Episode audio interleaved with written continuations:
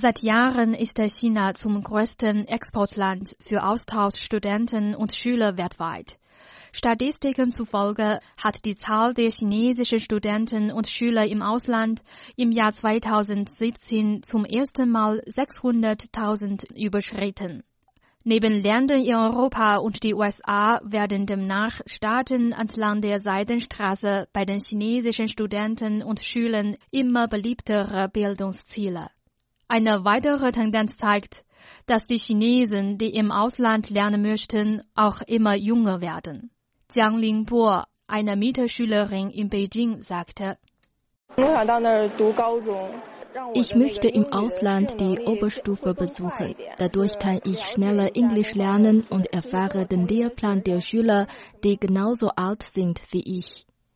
Die Zielländer für chinesische Studenten und Schüler werden dezentralisierter und diverser.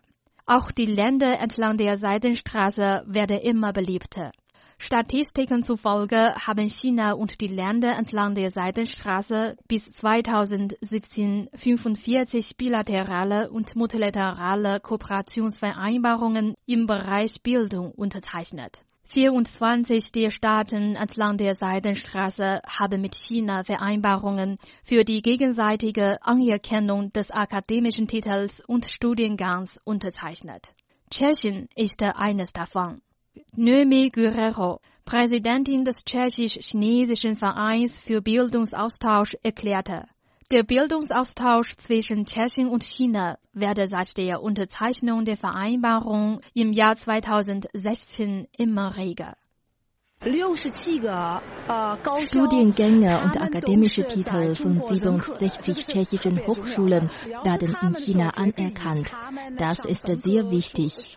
Wenn chinesische Studenten in Tschechien zum Beispiel ein Bachelor-, Master- oder Doktorstudium auf Tschechisch absolvieren, müssen sie keine Studiengebühren bezahlen.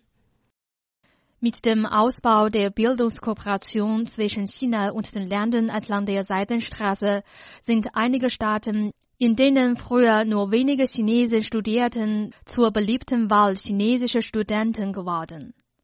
Chen Jiacai, Direktor des Servicezentrums für Auslandsstudenten am chinesischen Bildungsministerium, sagte, die chinesische Regierung wolle durch die gegenseitige Anerkennung des Studiengangs und des akademischen Titels den Bildungsaustausch zwischen China und den Ländern entlang der Seidenstraße verstärken. Die Besonderheiten der Bildung in den Ländern entlang der Seidenstraße sind deutlich und sie können sich mit China ergänzen. Die Kooperation dieser Länder mit China wird weiter ausgebaut und es gibt ein großes Kooperationspotenzial für die Zukunft.